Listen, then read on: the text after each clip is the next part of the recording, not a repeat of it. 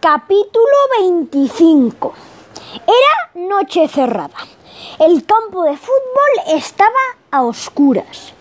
Pero si te, pero si te fijabas bien, en un extremo del campo, junto a una portería, había alguien. Exactamente nueve niños. Nosotros nueve. Los miré a todos y dije, vamos a descubrir por qué se quedan dormidos los árbitros. Todos me miraron sin creérselo. Nadie ha descubierto nada. ¿Cómo vamos a descubrirlo nosotros? Preguntó Marilyn. No lo han descubierto porque nadie ha investigado. Nosotros sí que vamos a hacerlo, dije, como si estuviera muy seguro. Ahora, ah, sí, ahora vamos a ser detectives, siguió Tony. Ah, ahora, ah, sí, ahora vamos a ser detectives, siguió Tony.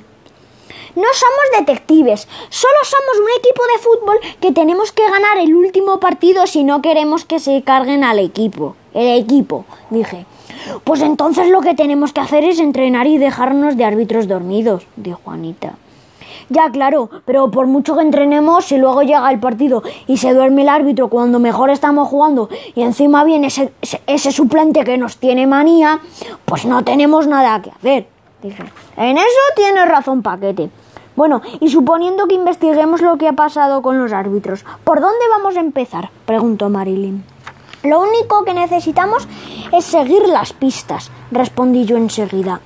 ¿Qué pistas? preguntó Camuñas. Esa era una buena pregunta.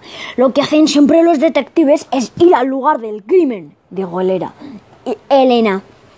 Tenía razón. ¿Y cuál es el lugar del crimen? preguntó Tony. Yo prefiero no saberlo, dijo Angustias. Pues está clarísimo, dijo Elena. El lugar del crimen es este, aquí, donde estamos ahora mismo, donde estamos ahora mismo. Estábamos en nuestro campo de fútbol, donde habíamos jugado contra el Axia. Es verdad, dije yo. Aquí empezó todo. Aquí se durmió el primer árbitro. Y aquí tenemos que empezar nuestra investigación.